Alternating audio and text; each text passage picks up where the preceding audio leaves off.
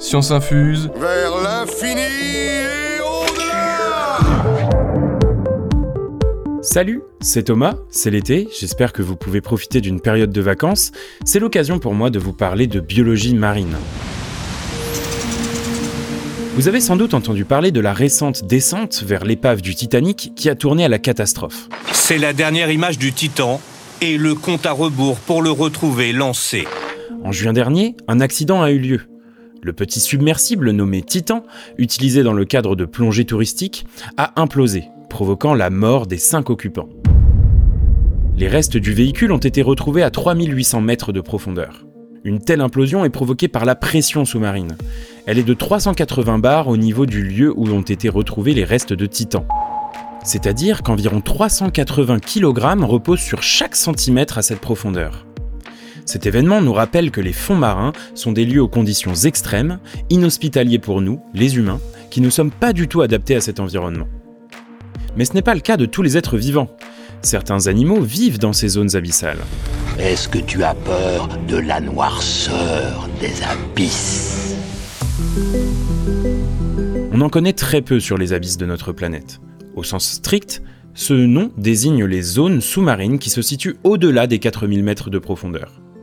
Nous l'avons rappelé avec l'accident de Titan, les recherches menées dans ces zones sont très compliquées à mettre en place, notamment à cause de la pression.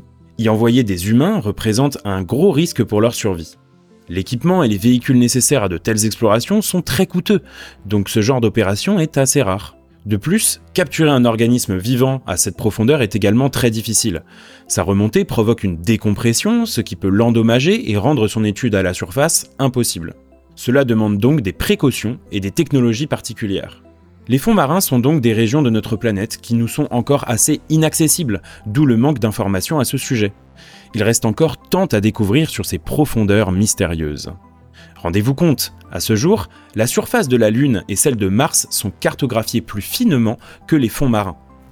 Il y a eu plus d'humains qui ont foulé le sol lunaire que le plancher océanique de la fosse des Mariannes à 11 km de profondeur, l'abysse le plus profond connu. D'ailleurs, pour l'anecdote, l'une d'entre elles est James Cameron, le célèbre réalisateur d'Avatar. La voie de l'eau n'a ni commencement, ni fin.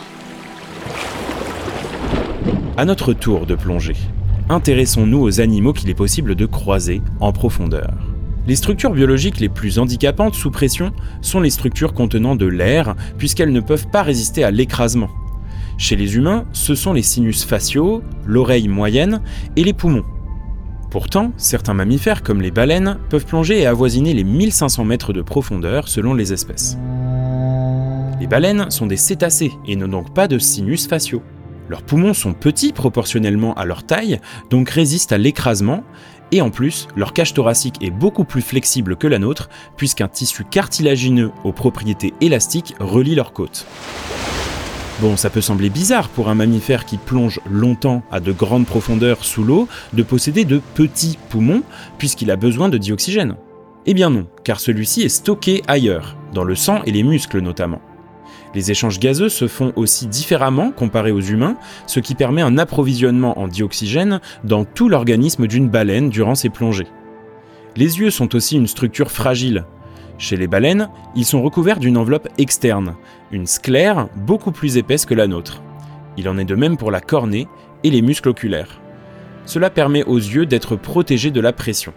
On est très profond là, hein à mesure que l'on descend en profondeur dans l'océan, la lumière se raréfie. Les végétaux sont donc de plus en plus rares eux aussi, puisque le mécanisme de la photosynthèse, qui permet aux végétaux de produire leur matière organique grâce à la lumière, est impossible. Les organismes qui vivent en profondeur sont donc, le plus souvent, des animaux et des bactéries. Au-delà de 1000 mètres de profondeur, la lumière ne pénètre plus la colonne d'eau. De nombreux organismes sont donc dépourvus d'yeux, puisque c'est un organe photosensible qui permet de percevoir l'environnement grâce à la lumière. Et pourtant, le Macropina microstoma, un poisson de 15 cm vivant aux environs des 900 mètres de profondeur, possède des yeux, mais pas n'importe lesquels. Ce sont des yeux tubulaires, en forme de tonneau, qui sont protégés à l'intérieur de son crâne transparent et contenus dans un gel. Ces caractéristiques lui donnent des airs de poisson fantôme. A priori, ces yeux particuliers lui permettent de détecter la silhouette de ses proies en présence de très faible lumière, ainsi que des proies bioluminescentes. Et oui, à de telles profondeurs, certains organismes produisent leur propre lumière. C'est le cas des lophiiformes. Vous savez, les poissons avec une sorte de lanterne qui pend à l'avant de leur crâne. En fait, c'est sur la première épine de leur nageoire dorsale, appelée ilicium, que se trouve un leurre qui produit de la lumière grâce à des bactéries bioluminescentes ou des protéines luminescentes selon les espèces de lophiiformes. Ce leurre va donc permettre d'attirer des proies. C'est un avantage d'attirer des proies dans les abysses puisque la nourriture aussi est très rare en l'absence de lumière et à des températures n'excédant pas les 4 degrés Celsius. Étant donné que les végétaux sont quasiment absents, la principale source de nutriments se trouve sous forme sédimentaire. C'est une poudre de microdébris provenant des organismes en décomposition des eaux de surface. Cela constitue une sorte de neige qui tombe perpétuellement au niveau du plancher océanique. Avec le temps, cela forme une boue au fond de l'océan et peut même se consolider et former des roches. La seule source de nourriture comparable à des végétaux à ces profondeurs se situe aux abords des cheminées hydrothermales. Ce sont des formations rocheuses desquelles s'échappe la chaleur interne de la Terre au niveau de l'axe des dorsales océaniques. Les sels dissous au niveau de ces cheminées permettent à des micro-organismes de produire de la matière organique et de constituer ainsi le premier maillon de la chaîne alimentaire. La biodiversité autour de ces cheminées hydrothermales est donc importante comparée au reste des abysses, du moins ce que l'on en connaît. On connaît pas tout le monde, monsieur. évidemment. Vous vous en êtes rendu compte, avec l'exemple des fonds marins, les êtres vivants sont des produits de leur environnement. Les organismes sont adaptés à leur milieu. Ainsi, les conditions physico-chimiques compatibles avec la vie humaine sont assez restreintes. La pression, la température, l'accès à la lumière ou au dioxygène conditionnent notre survie. C'est pour cela que d'autres organismes que l'on considère comme extrémophiles vivent dans des environnements aux conditions totalement incompatibles avec notre survie. Ils y sont adaptés et pas nous. C'est pour cela qu'il est finalement assez illusoire de penser que l'humanité pourrait se développer sur une autre planète. Nous sommes adaptés à notre environnement, à de nombreux milieux terrestres où nous pouvons y vivre convenablement. Il est donc primordial de les préserver. Bah évidemment.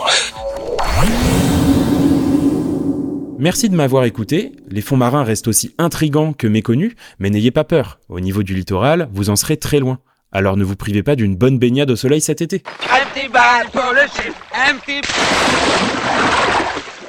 N'hésitez pas à commenter, noter et recommander le podcast Science Infuse, ça nous aide beaucoup et on vous en remercie. À la prochaine.